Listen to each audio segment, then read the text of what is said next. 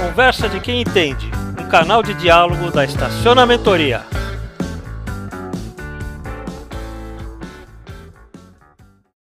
Já assistimos então à primeira palestra do Maurício falando sobre alguns fatores importantes no processo de, de decisão que interferem no processo de decisão de clientes.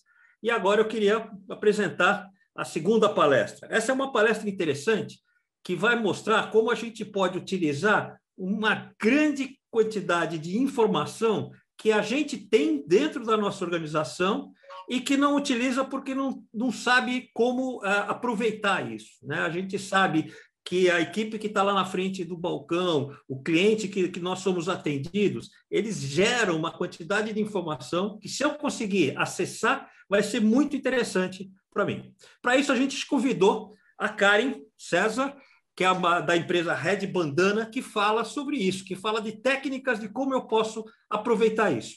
Então, de, desde já, Karen, eu quero te agradecer essa tua essa sua dedicação, essa tua boa vontade de estar aqui com a gente para ajudar a gente a pensar melhor as nossas organizações. Desejar boas-vindas e tá contigo. Fique à vontade, por favor, mostre essas, essa, essa, essas coisas que a gente pode utilizar.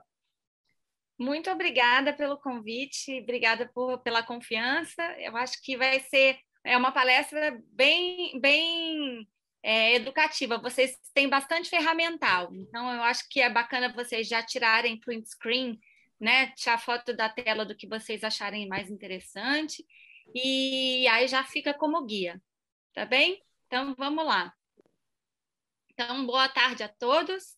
Nós vamos então começar falando sobre as técnicas para aproveitar a experiência da equipe. Então, por que, que a gente está aqui? Né? Nós somos da Red Bandana, sou uma, é uma empresa de, de branding design que nasceu há 24 anos atrás, e a gente nasceu com o propósito de usar o design para solucionar os problemas das marcas e cada vez mais trazer inovação e mudar essa cultura para que ela seja mais ágil e traga impacto positivo. Então, o que, que nós, nós fazemos? Né? Primeiro, por que, que sou eu que estou aqui liderando a empresa e as expertises que eu sou bem aí ao longo desses 26 anos de carreira, 24 de, de Red Bandana. Né? Então, eu sou formada em design pela School of Visual Arts de Nova York, mas querendo entender um pouquinho mais sobre liderança ao longo de toda essa jornada dentro das empresas, cuidando das marcas e da inteligência das marcas, eu fui é, me inscrevi para ganhar uma bolsa na School of Visual Arts, na, na Berlin School of Creative Leadership, que é uma escola de liderança criativa global. E a gente tem aula dentro das empresas, dentro da, né, das grandes corporações, só que em Tóquio, Xangai, Nova York e Los Angeles. Então, é um curso muito rico que a gente vê os modelos de liderança pelo mundo e as novas tendências. E aí, entendendo que as marcas são feitas de pessoas e por por pessoas e para pessoas, é, a gente, eu fui estudar um pouco mais sobre a ciência da felicidade no trabalho e como é que as equipes se relacionando melhor com esse mundo do trabalho conseguem gerar melhores resultados e performar muito melhor. E aí por isso fui também me certificar na metodologia que chama-se Lego Serious Play, que é uma metodologia com umas pecinhas de Lego mesmo, né? Mas ela é uma metodologia criada pelo MIT para a estratégia de negócio caminho após graduação de liderança 4.0 da Uniswan, na qual a minha cadeira é a cultura para impacto positivo. Né? Eu fui agraciada em, pelo, com um convite de ser jurada no maior festival de, de criatividade do mundo, que chama-se Cannes Lions, na França. Uhum. É, fui diretora da B-Design por quatro anos e sou parte de um grupo é, global de CEOs que se chama-se Visted, né? São CEOs reunidos para para tomar as melhores decisões, né? Porque esse cargo de, de liderança às vezes é muito solitário. E aí já traz um pouquinho do que eu venho trazer aqui para vocês. Né? O que, que a Red Bandana faz? Então, através dessas metodologias, uma delas é o Design Thinking, que eu vou trazer aqui para vocês hoje, a gente faz diagnósticos certeiros para conectar os pontos e transformar desafios em ação. Então, a gente liga os pontos entre a inteligência de marca e hoje cada vez mais trazendo aquela sigla que virou quase buzz, que é o ESG, ou, ou em, em, português ambiental, social e, no, e, governança, que são os novos critérios de investimento. Né? A gente redesenha junto com o cliente o propósito de negócio do cliente, e aí assim entende qual é, a, qual é o legado de marca. A gente procura trazer uma liderança mais positiva, que é essa de impacto positivo, mas impacto positivo também nos negócios, não é só o impacto positivo no mundo e nas pessoas. E assim, como uma liderança de suporte, a gente consegue ter uma cultura e uma comunicação mais ágil para que gere essa inovação contínua na operação, que é o que todos desejam, né? Estar tá sempre atualizado para esse mundo que veio tão rápido, essas mudanças que vieram tão rápido e o futuro acabou chegando antes. A nossa metodologia é uma metodologia que integra o Design Thinking, o Lego Series, Series Play, a ciência da felicidade no trabalho e a neuroliderança. E eu sempre começo as minhas palestras com essa frase que eu gosto muito, que é a nossa sobrevivência depende de estarmos rodeados de pessoas que acreditam no que nós acreditamos. Por que, que essa frase é tão importante? É uma frase do Simon Sinek que criou aquele, aquele círculo dourado ou Golden Circle, que é um dos TEDs mais assistidos hoje, que mostra um pouquinho da integração do propósito, da, da, do valor do propósito para a sua empresa, né? E como você consegue usá-lo como fator de diferenciação. E aí depois para que todos possam seguir esse mesmo caminho. Né? E por isso, por que é tão importante que estarmos rodeados de pessoas que acreditam no que nós acreditamos? Porque a gente está na era da experiência. Então, antigamente, como é que funcionava? Né? Na economia do produto, as pessoas criavam produto, no caso, né, um estacionamento, se for o caso, aí nesse estacionamento a gente achava que esse era o melhor modelo de estacionamento, a gente não ouvia necessariamente o cliente, e aí a gente ia procurar né, colocar é, alguém para vender o nosso modelo de negócios dentro dos vários locais que a gente pode operar. Né? Só que, assim, não é tão simples, não é tão fácil. E essa economia acabou se transformando na economia de serviço, por quê? Porque entendeu-se que, que todos os stakeholders têm um ponto de vista diferente. Né? E esse ponto de vista diferente tem que ser entendido e o produto tem que ser modelado para atender melhor esses pontos de vista.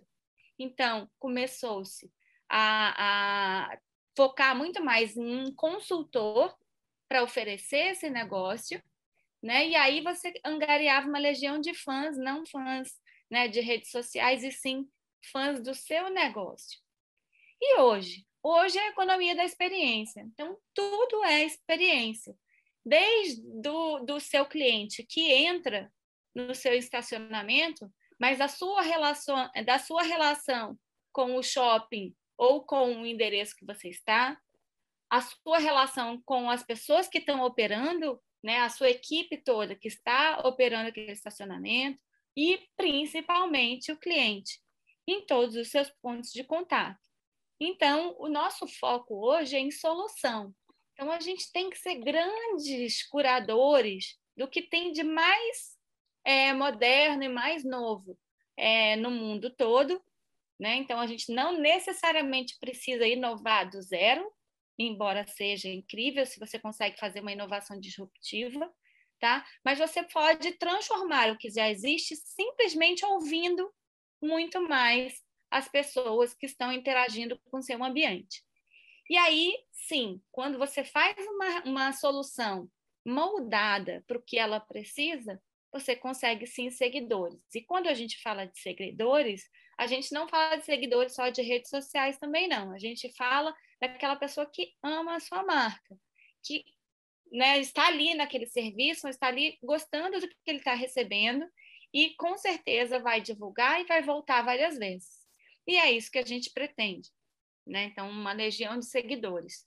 Porque tem uma vantagem também, quando você tem seguidores, você consegue errar, né? Então, ele sabe que você é a melhor solução para ele, ele sabe que você foi buscar o que há de mais moderno, mas se você tropeçou, ele ainda é capaz de falar: ah, foi só um erro, mas ele ainda é a marca que eu gosto. E aí, por que, que eu estou falando disso tudo numa palestra que a gente está tá, tá falando sobre técnicas para tirar né, a inteligência coletiva da equipe, porque hoje existe um novo modelo de liderança E esse novo modelo de liderança precisa entender que essas experiências também fazem parte do seu dia a dia como líder. Né? Então, como é que eu, hoje a liderança tem sido vista e moldada para abraçar essas novas competências que existem aí é, nesse mundo tão VUCA, né? que muda tão rápido?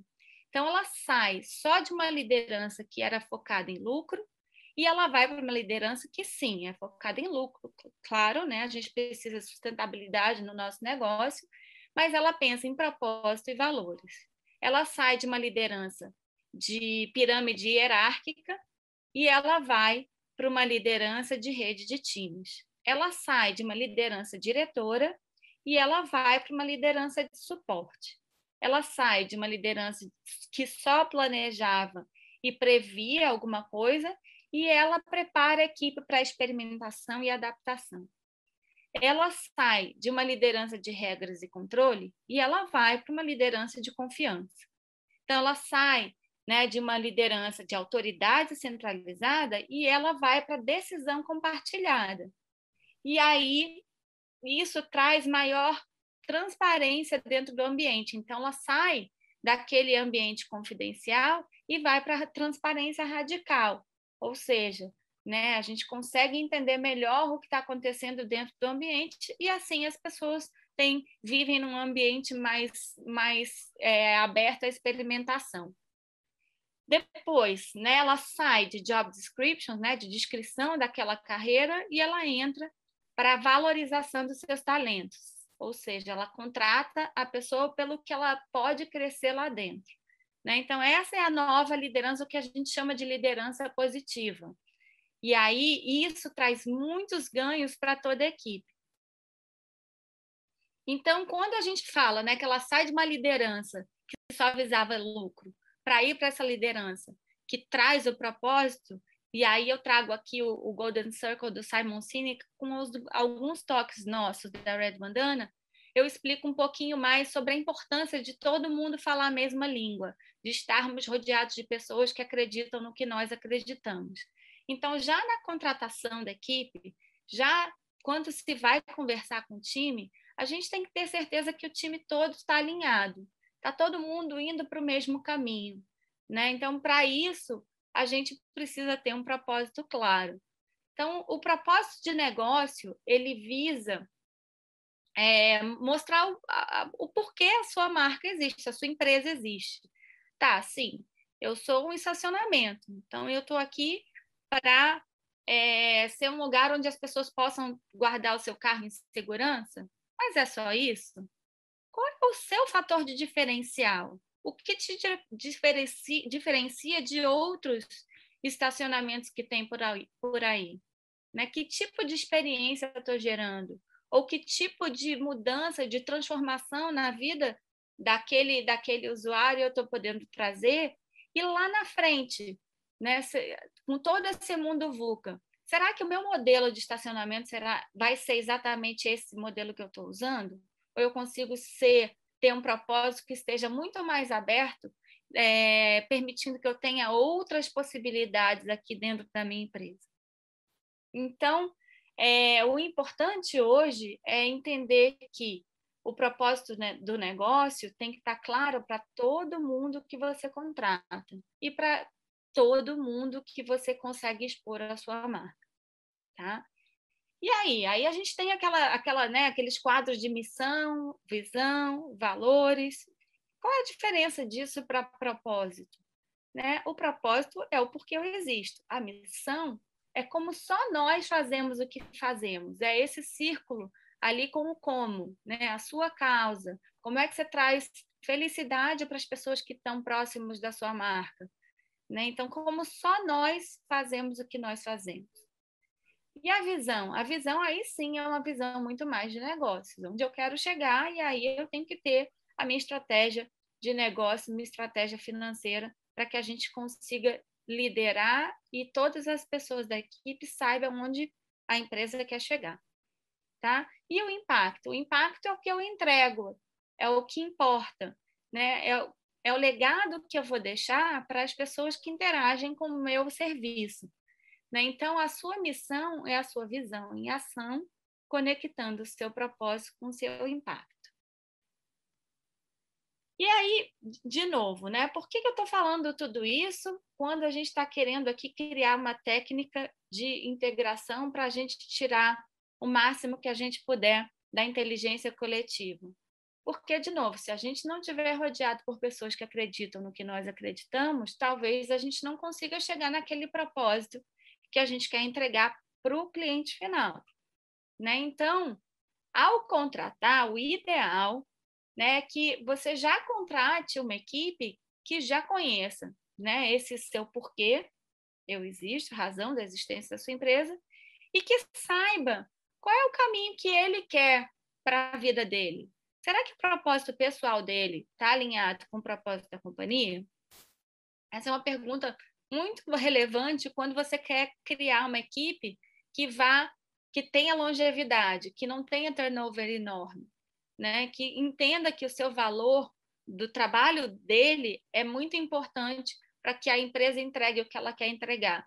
Né? Então, muda um pouquinho a estratégia e o foco do, até dos nomes das carreiras que estão dentro aí das empresas de vocês. Né? Então, uma das formas de, de ajudar a equipe a definir o seu próprio propósito é usando esse modelo japonês que chama-se Ikigai. O Ikigai, ele propõe que você encontre a sua razão de existir. Então, é como se você fosse perguntar assim, por que você está aqui no mundo? Né? Por que, que eu acordo todos os dias? Qual é a minha motivação? Porque pessoas motivadas, elas performam muito melhor no trabalho. E a motivação não está só no trabalho, o trabalho é a maior parte do dia. Mas a motivação é o índice de satisfação com a vida, é o bem-estar subjetivo. Né? Então, esse índice de satisfação ele é, ele é muito elevado quando se tem essa, essa, esse propósito claro. Tá? Então, é ajudar a integrar o que é a paixão, o que é a missão, o que é a vocação e a profissão, ou seja, o que ele ama, o que o mundo precisa, aquilo que você é pago para fazer e aquilo que você é bom para fazer mas lembrando que esse propósito não tem que ser um propósito tóxico que você né, precise, ah, meu Deus, eu tenho que ter uma missão para acordar. Mas não é, basta algum problema. Ah, que problema eu gostaria de resolver no, no, no mundo? E aí, eu trabalhando no meu dia a dia, como é que eu posso fazer essa, essa, essa minha missão ser verdade? Tá? E aí, só para diferenciar o propósito de marca, é diferente do ativismo de marca. O propósito de marca é o propósito da, da empresa acreditar que ela faz diferença nos negócios e para aquele stakeholder final, ou seja, para aquele consumidor. Então, a função do propósito é unir os usuários, os colaboradores e a cultura para perseguir uma única intenção. O ativismo de marca, que é, tem a ver com o legado e com o impacto, é que quando a marca visa gerar impacto positivo num problema social, econômico, ambiental ou político, já que as marcas têm muito mais velocidade do que os governos para virar o jogo. E aí hoje se fala muito né, em, nesse, nesse, em abraçar qualquer marca, mesmo que seja né, é, é, as marcas que são relacionadas a serviços, elas podem também trazer uma, uma diferença para o mundo. Né? Então, qual, qual é dos ODS, quais são os objetivos de desenvolvimento sustentáveis que talvez a sua marca possa abraçar para que o cliente final entenda que, que aquele local que eu estou parando, ele faz o bem também para o meio ambiente ou para a sociedade né, como um todo. Tá? Porque isso depois vai virar critério de investimento. Então, é um ganha-ganha para todos. E falando isso, né? Por que, que eu falei de tanto propósito, propósito alinhado? Por quê? Porque a inteligência coletiva depende dos saberes de todas as pessoas que estão dentro do seu negócio. Então, Pierre, Pierre Levy, ele diz que a inteligência coletiva é o conjunto de saberes compartilhados pela memória, pela percepção e pela imaginação, resultando na aprendizagem coletiva e na troca de conhecimentos. Então, se eu tenho uma equipe que está ali todo dia com o cliente final, né? entendendo quais são os gargalos, quais são os, os, os desafios, né? E quais são os pontos de melhoria. E se eu coloco todo mundo para conversar e para solucionar o problema, é muito mais fácil. Né? Existe uma frase em inglês que fala que we are better than me, ou seja, nós somos melhor do que um só, né? mais cabeças pensam melhor do que uma. E isso é pura verdade, porque esses conhecimentos vão vir à tona assim que a gente coloca todo mundo de uma maneira estruturada numa sala para solucionar um desafio. E isso ajuda na entrega de valor.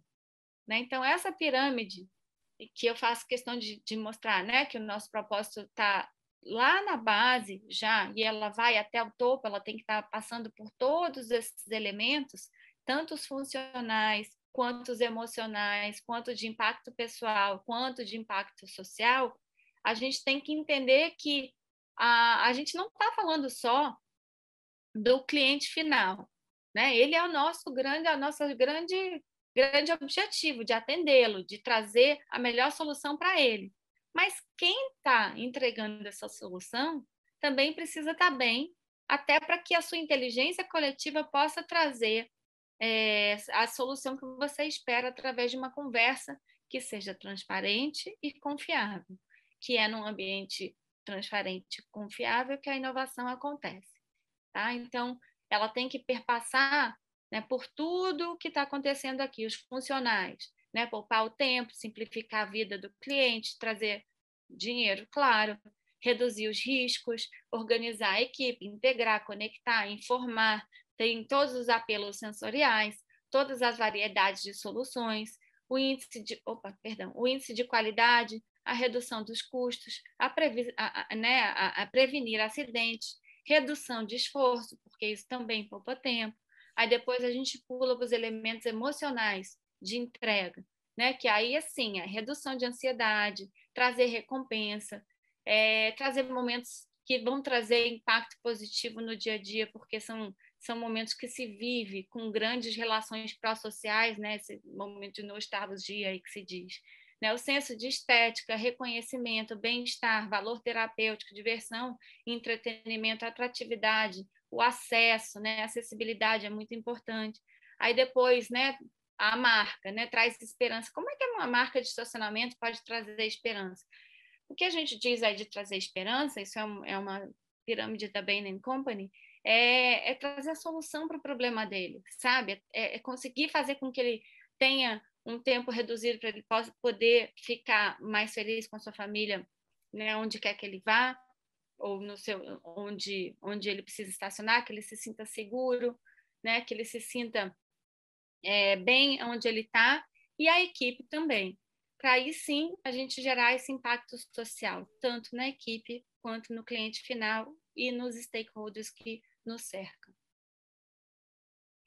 E aí a gente usa uma metodologia para unir todos esses pensamentos que chama-se o design thinking ou o pensamento do design, que em português, né, ele quer dizer é, é uma metodologia de resolução de problemas que prioriza as necessidades humanas acima de tudo e baseia-se na observação com empatia de como as pessoas e seus diferentes pontos de vista interagem com seu ambiente ou seus ambientes entrega uma abordagem iterativa, colaborativa e prática para criar soluções inovadoras. Ou seja, é, ele traz todo mundo para uma sala para trazer aqueles saberes, né? Então, assim, quem teve lá no dia a dia com os desafios, entendendo o que está acontecendo no detalhe, vai entender os gargalos. E quem está ali nos bastidores também vai entender os desafios, e é você trocando essas essas informações, você vai ser muito capaz, muito mais capaz de ter uma solução que seja boa para todos, porque a gente está analisando todos os pontos de vista. Dentro de uma cultura ágil, que vocês já devem ter ouvido, o design thinking é a primeira, primeira tarefa, né? Ele é explorar o problema. Como é que a gente faz para mergulhar dentro daquele problema?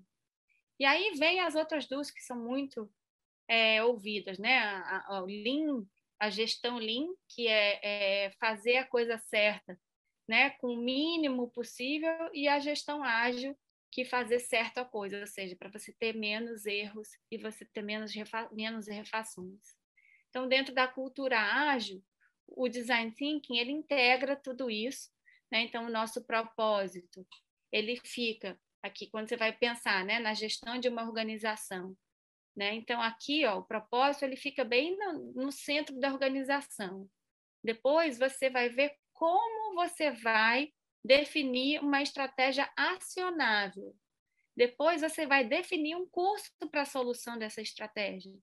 Aí sim você vai explorar quais são os problemas e oportunidades que eu tenho para colocar essa estratégia em prática. E aí eu vou idealizar possíveis soluções, que é essa etapa que nós estamos, para que sim a gente consiga criar um desenho de solução evolutiva, ou seja, que ela possa ir melhorando de tempos em tempos, cada vez que a nossa que a nossa solução é criada, a gente testa, a gente escuta as pessoas que estão relacionadas a elas, a essa solução, para depois a gente ir evoluindo. E aí, essa entrega né, de soluções e essa adaptação que a gente chama do modelo ágil, a capacidade de você reagir às mudanças que estão acontecendo, né, como foi agora na pandemia, enfim, toda essa loucura que a gente está vivendo. E aí sim a gente consegue, com esse tipo de, de mentalidade, ter uma gestão de um portfólio baseado em criação, em geração de valor para o nosso é, usuário final, né? E aí assim a gente também vai aprender a agir em cima desses conhecimentos coletivos. Então a gente age, entende, aprende, age de novo e isso vira um, um ciclo dentro da, da sua organização. Né? Então, como é que a gente começa nessa exploração dos problemas? Quais são as premissas dessa metodologia para integrar a sua equipe e aí sim fazer com que a inteligência coletiva ajude-nos a solucionar os problemas? O primeiro é o foco nos valores humanos. É importante ouvir a todos, é importante que cada ponto de vista seja levado em consideração o outro, não fale, faça. Então, como ele é baseado em experimentação, que já é o próximo ponto, o ideal é que você experimente, né, para que você possa errar melhor, mais barato, né, e com menos tempo. E assim você não implementar uma solução que você acha que é boa e, e investir né, bastante nela, tanto em tempo quanto em recursos, para depois ela não ter, não ter resultado. Manter sempre o processo em mente, e aí eu vou mostrar para vocês como é o processo do design thinking, são cinco passos, tá? Aí você, a partir desse processo, você vai estimular essa ação que ela, que, ela tenha uma, uma, uma ação cíclica, que ela seja contínua, né? sempre baseado na cocriação e na colaboração, para que a gente tenha metas claras e objetivos claros. Então, esses são os cinco passos do Design Thinking na abordagem da D-School, que é em Stanford. Tá? Então, muitas empresas, é, muito, talvez muitos de vocês já tenham ouvido falar de uma empresa que acabou tornando esse, essa, essa, esse termo Design Thinking mais conhecido no mercado, que é a IDEO. A IDEO ela é uma empresa né, na Califórnia e ela tornou esse mundo do, do pensamento do design mais próximo dos negócios. E por que, que ela dá tanto certo? Porque, de novo, você testa antes de implementar uma solução que poderia dar errado. Você escuta primeiro, então você faz um protótipo para testar. Então, os cinco passos são né, explorar o problema. Então, a gente chama empatia, a gente vai ouvir a audiência, a gente vai ouvir todas as pessoas envolvidas naquele desafio. Tá? Depois você vai você vai diagramar as necessidades dela, entendendo quais são os principais insights que você é, obteve nessa fase de exploração. Então, o que, que eu ouvi? Quais são as coisas, quais são as novidades? Né? Os insights é aquele uau, nossa, não sabia dessa informação. Então, quais são essas, é, é, essas informações que foram chave para eu de, definir o problema de verdade? Que até então, quando a gente começa né, uma, a, a solucionar um problema, a gente começa com uma premissa de problema e não com um problema de fato. A gente só sabe se aquele era mesmo o problema quando a gente escuta as pessoas, né? Porque às vezes o nosso ponto de vista não é o ponto de vista que, que, que, que é o mais relevante, tá? Aí, depois da segunda fase de definição, a gente vai para a fase de ideação. Então, você vai fazer né, com sua equipe, vai sentar junto numa sala e vai todo mundo dar ideia. Vamos dar ideia para solucionar aquele problema. E aí você pode falar as ideias mais loucas, sem filtro nesse momento. E aí sim, depois você vai escolher quais são essas soluções mais promissoras para desenvolver um protótipo.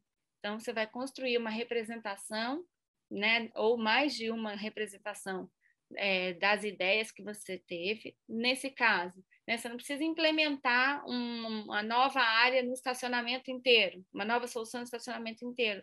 Você pode pegar um pedaço, uma área, ou pode chamar algum cliente num dia é, específico para testar aquela solução, ou um grupo de clientes. Isso vai depender de qual é o desafio que você tem.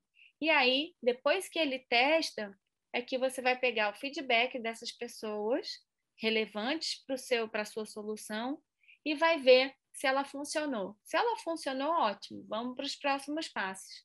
Se ela não funcionou, a gente volta para ou para definição ou para ideação, enfim, aí depende do que não deu certo. Tá? Isso economiza tanto tempo quanto dinheiro. Então, o resumo do método do design thinking começa nesses três círculos aqui. Quais são as necessidades dos usuários? Quais são as necessidades das pessoas envolvidas na nossa, no nosso desafio? Depois, esse desafio pode ser solucionado com a tecnologia que eu tenho hoje? Porque ela tem que ser viável. Se não puder ser solucionado com a tecnologia que eu tenho hoje, como é que eu posso solucionar? O que tipo de projeto eu posso trazer? Não sei, porque eu ainda não sei nem qual é o desafio, quais são os pontos de vista daquele meu usuário. Né? E depois, é rentável para os negócios? Porque, de novo, se ele não for focado na solução certa para as pessoas, né, em responder uma necessidade real, se ela não puder ser executada com o que existe de tecnologia, quando falo de tecnologia, não só tecnologia digital, não, é tecnologia é, como um todo, até know-how das pessoas, tá? E se é rentável, porque não adianta nada, você traz uma solução brilhante, mas você não vai trazer é, benefício financeiro para o negócio, então também não adianta.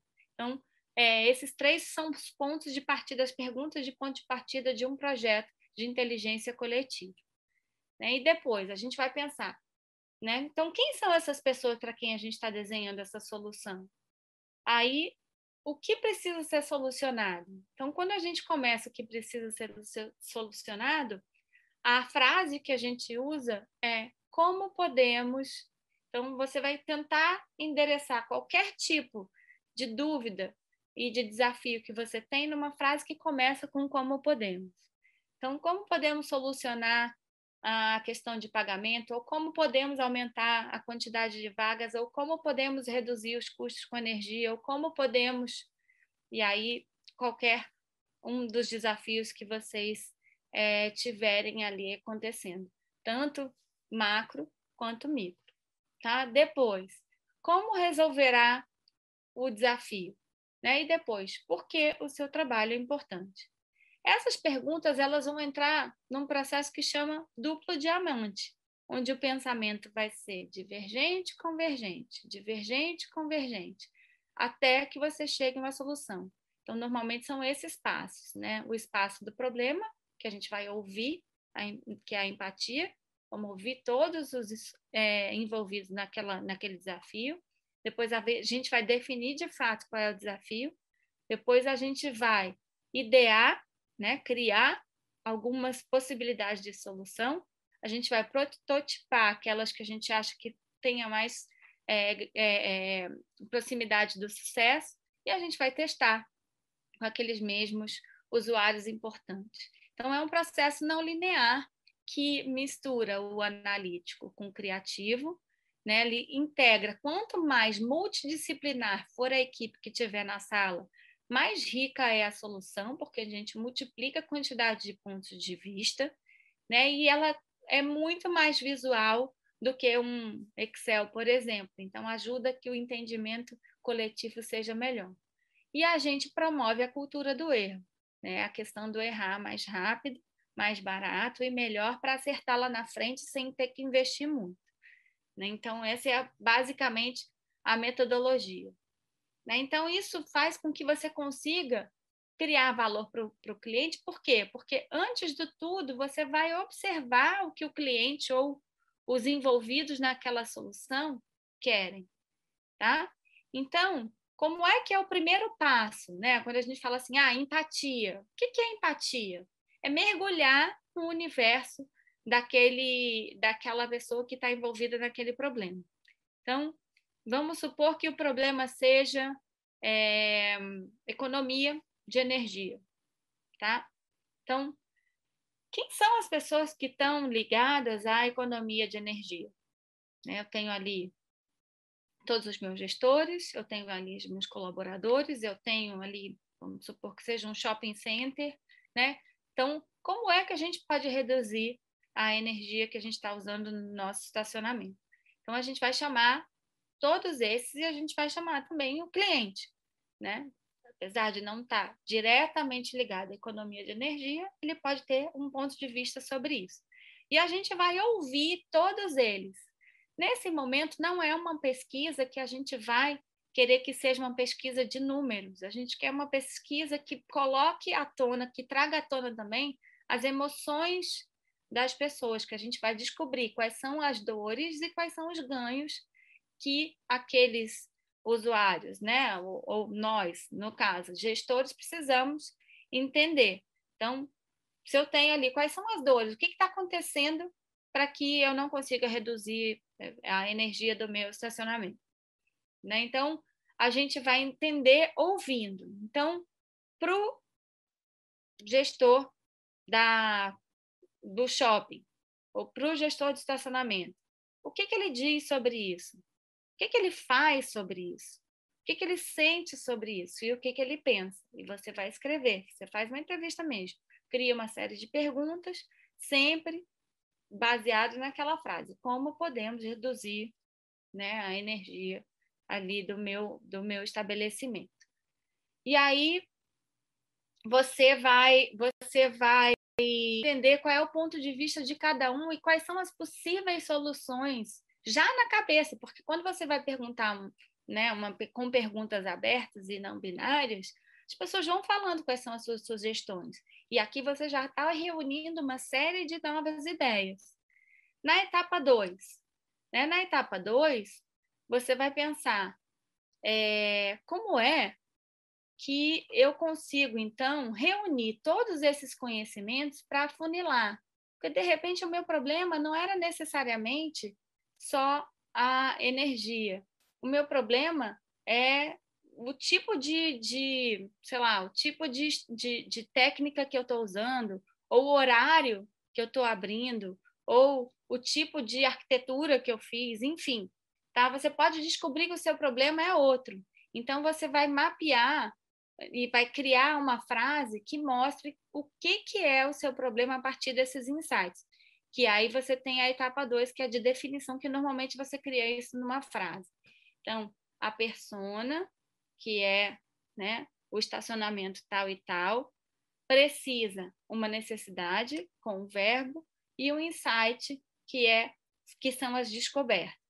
Então, a etapa 2 é a de definição do problema em cima de tudo que você reuniu.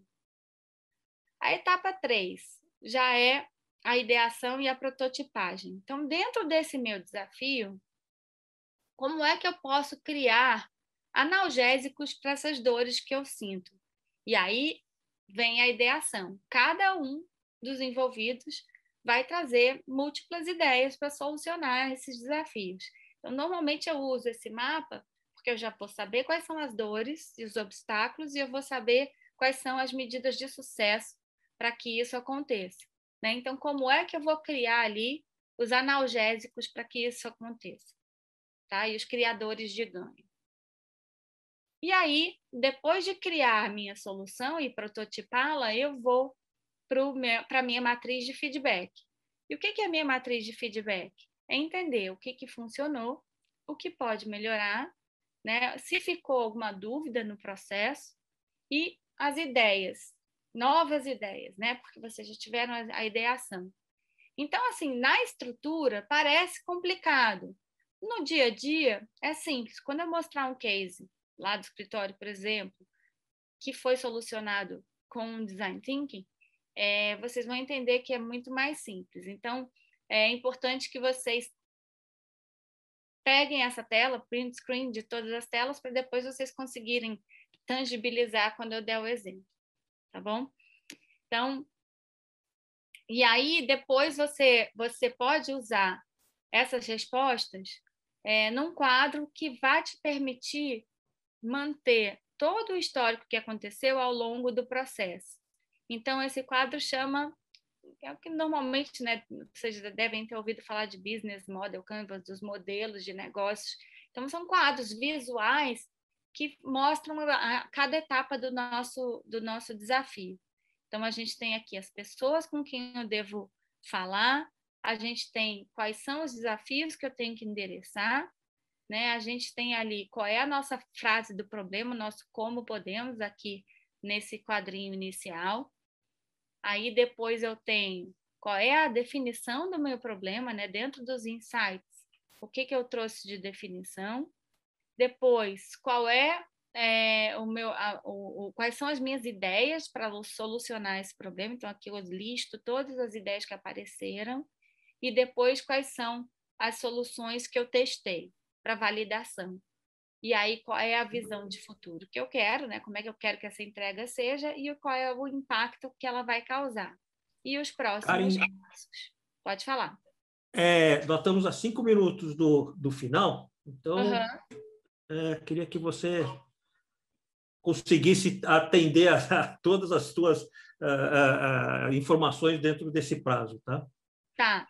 Eu, acho, eu vou contar só o case para tangibilizar isso tudo. Eu acho super importante. Tá.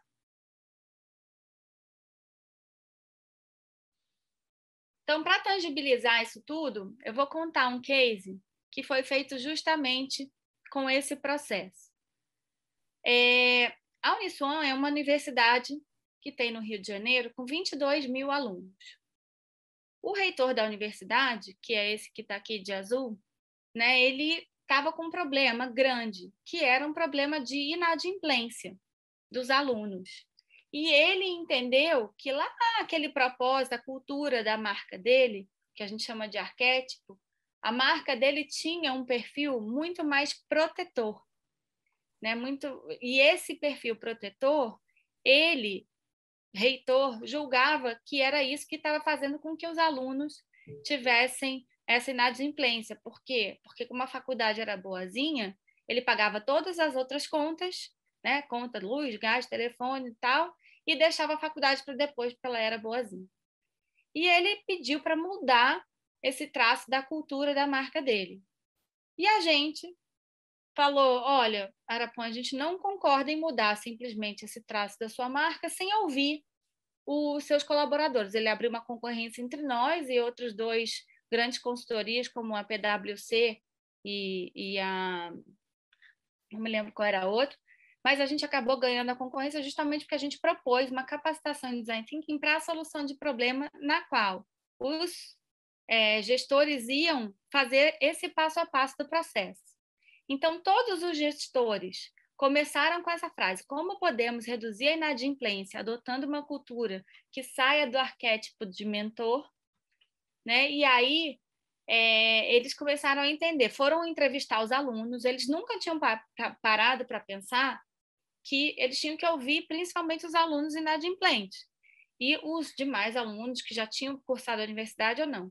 Através desses mapas de empatia que a gente já usou, que é que eu mostrei para vocês lá na frente, através do mapa de empatia eles entenderam que a universidade e esse traço né, de, de prestativo que ela tinha, de cuidadoso que ela tinha, era o maior diferencial da universidade. Foi o que deixou ela viva por 60 anos.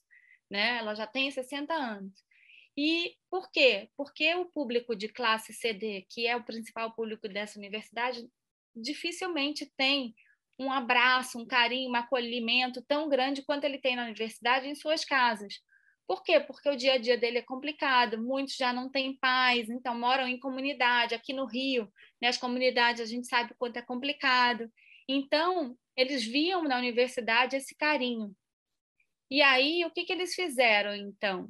Eles entenderam naquela frase da definição que é, a Uniswan, que é uma universidade considerada pelos alunos como família, precisa né, mudar a cultura de não só prestativa, mas abraçar e, e empoderar os alunos para que eles entendam que eles são protagonistas do futuro dele, e aí sim para os alunos entenderem que esse é o papel deles e não da universidade. E eles prototiparam, vocês podem ver aqui no centro, uma sala de vestibular agendado, ou seja, que foi um protótipo dessa sala que saiu aqui que era o primeiro ponto de contato dos alunos com a universidade. Nessa sala, tem todo o caminho que o aluno vai percorrer ao longo da universidade. Ou seja, ele não está mais ali de mão, de, de mão estendida para o coordenador do curso desenhar quais são as suas soluções ou resolver todos os problemas dele. Ele sabe que a faculdade está ali, que dá a infraestrutura completa para ajudar você a construir o seu futuro mas eles é, não fazem mais. Antigamente era o coordenador que fazia todo o programa do curso. Ou seja, com esse protótipo que eles desenharam a partir dos insights que mostraram que a universidade era importante manter esse traço de prestativo, mas que os alunos precisavam entender qual é a trajetória deles e o papel deles dentro da universidade, ele ajudou a mudar a cultura da companhia para que os, os, os coordenadores não mais ficassem entre aspas, né, mimando tanto os alunos e os alunos tivessem mais protagonismo no dia a dia deles. Só com esse processo de vestibular agendado, já dizendo qual era a trajetória do aluno, a inadimplência caiu nos, nos seis meses seguintes 50%. Ou seja, é um traço de cultura que é, foi mudado e adotado por toda a universidade, ou seja, que todo mundo ia colocar os alunos para conseguirem trabalhar mesmo sem perder né, essa, essa, esse acolhimento, e que mudou um resultado em seis meses da universidade, da, da inadimplência, do faturamento da companhia. Ou seja, quando você escuta, você integra a inteligência coletiva dos gestores que têm a demanda, né, das pessoas que estão no dia a dia, os professores e os coordenadores, e dos alunos, você consegue entender aonde está o gargalo. E foi isso que aconteceu. Uma sala de vestibular agendado, nas né, seis unidades que eles têm, eles fizeram essa redução. Então, assim, vale a pena usar a inteligência coletiva para prototipar e aí esse protótipo aqui ele foi testado pelos alunos, os mesmos alunos que foram entrevistados inicialmente eles entenderam que isso aqui seria uma, uma solução genial para eles, né? Porque eles iam entender qual é o papel deles na universidade e aí sim é, qual seria a melhor forma de tangibilizar isso. Tá? Então saiu muito mais barato fazer em papelão do que fazer essa sala inteira e depois o processo não dá certo. Né? Então, é, ou seja, trazer essa inteligência coletiva através de uma metodologia que é, é uma metodologia estruturada ajuda a pensar. Tá? Então, de novo, só para voltar aqui, como é que eu trago isso para o meu negócio? Primeiro, eu entendo qual é o propósito da minha companhia para que eu tenha minha equipe alinhada onde eu quero chegar. Depois, eu entendo qual é o meu cenário atual. Eu crio a premissa do problema com uma frase que começa com como podemos. Eu entendo qual é a, a, a, quais são as pessoas relacionadas a esse como podemos, a esse desafio, então, eu seleciono um time para já sentar na sala para fazer essas reuniões de inteligência coletiva, esses cinco passos. Depois, né, eu vou eu vou entender onde eu quero chegar, então entrevistar essas pessoas para ouvir o que elas têm a dizer sobre o problema, e aí eu vou prever qual é o investimento financeiro de tempo para que eu possa tornar essa solução é, útil no meu dia a dia. Tá? Então, assim, é, é um passo a passo que parece difícil, mas vocês aplicando no dia a dia, é muito mais simples do que parece. Então, assim, usem os print screens que vocês tiveram para que vocês possam ter é, uma reunião mais estruturada e entender o caminho que vocês estão seguindo, tá bom? Então, era isso que eu tinha para falar para vocês hoje. Eu agradeço é, a participação de todos e, e, mais uma vez, agradeço ao Fórum por ter me convidado para falar. Obrigada. Boa tarde a todos. Boa tarde, Karen. Fernando, você quer falar alguma coisa? Eu gostaria de ressaltar a importância desse método no nosso segmento, que tem como característica empresa familiar, é, até bem pouco tempo considerava o serviço como meio, e por isso ele não tinha é, como expertise estar tá ouvindo muito o cliente. No máximo, ter um saque para atender reclamações. Então, é uma mudança muito grande e, com certeza, é, essa, isso é, vai agilizar a inovação e a criatividade. E nós estamos precisando disso, porque o segmento está em mudança, precisa entender que ele não guarda só veículo, e essa, com certeza, é, é uma palestra muito importante para a gente passar para os gestores e para os donos de estacionamento e que vai ajudar a agilizar os novos tempos que eles precisam ter. É, ela cria Exato. um senso de adaptabilidade, né, Fernando? Isso. Muito bom. Eu acho que nós tivemos aqui uma, uma chuva de informações muito interessantes, é, inclusive a utilização de alguns termos que eu, que eu gostaria de, é, de ressaltar, na verdade, dois deles que são muito importantes. É, por favor, me corrija, Karen, se, eu, se, eu se, a minha tradução não for exatamente aquilo que você, o que, aquilo que o termo tem a dizer. Você usou muito o termo design, que na verdade está muito vinculado, né? A gente, quando fala de design, pensa num desenho de um carro, de um produto, quando na verdade é o desenho de uma solução. Isso. Né? Quer dizer, exatamente. de uma forma bem objetiva, é isso. Ou seja, Resolver eu estou querendo desenhar um jeito novo de fazer alguma coisa. Tá?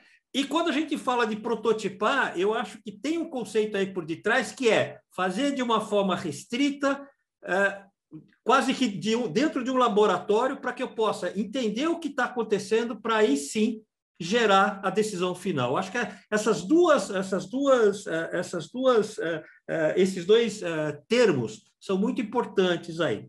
E eu queria fazer um desafio para vocês. É claro que vocês fotografaram e vocês é, viram né, todos os, os, os, infográficos, mas tem um deles que me chamou a atenção, que é o elemento de valor.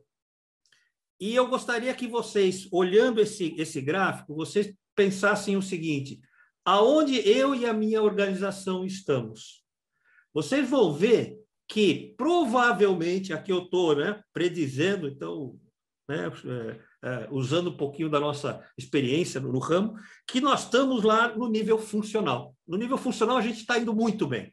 Né? A gente sabe economizar, a gente sabe. Então, tá ok. E o resto? E lá para cima, como é que a coisa, como é que a coisa anda? Então, aí vocês têm um desafio muito grande. E reforçando aquilo que o, que o Fernando falou, eu acho que está na hora da gente ser ousado, de a gente parar de falar que eu sei o que precisa ser feito e trocar esta, esta afirmação por nós sabemos o que precisa ser feito e nós vamos fazer juntos. Eu acho que esse é, o, é, é, é, o, é, a dica aí que, é, que, a, que a Karen deixa para nós. Lógico que esse é um procedimento que exige algum conhecimento, alguma tecnologia, alguma informação. E, sem dúvida nenhuma, contem com o apoio da Estacionamentoria e da Red Bandana para vocês poderem evoluir e fazer a sua empresa ser uma empresa 4, um estacionamento 4.0. Karen, muito obrigado, foi muito legal, foi muito bacana ter ouvido essa, essa, essas, essas coisas que você fez, eu acho que abriu a cabeça de bastante gente, e eu tenho certeza que a gente vai conseguir uh, uh, mexer e, e, refazer o jeito dessas, uh, da, da, gente pensar, tá bom? Obrigado e espero de novo contar com você nos, nos próximos eventos que nós tivermos, tá bom? Muito obrigada. Eu que agradeço e estaremos juntos sim, pode contar. Obrigada okay. a todos, então, pela audiência. Muito bem, senhores. E daqui a pouquinho nós vamos estar falando com o Washington Ribeiro, da Vaspark, para falar um pouquinho mais de inovação. Agora, alguém do ramo que trabalha com isso já há bastante tempo, para falar um pouquinho da desmistificação do processo de inovação. Para que vocês percebam como ele é uma ferramenta de trabalho, não é mais uma invencionice de gente maluca. Tá bom? Muito obrigado.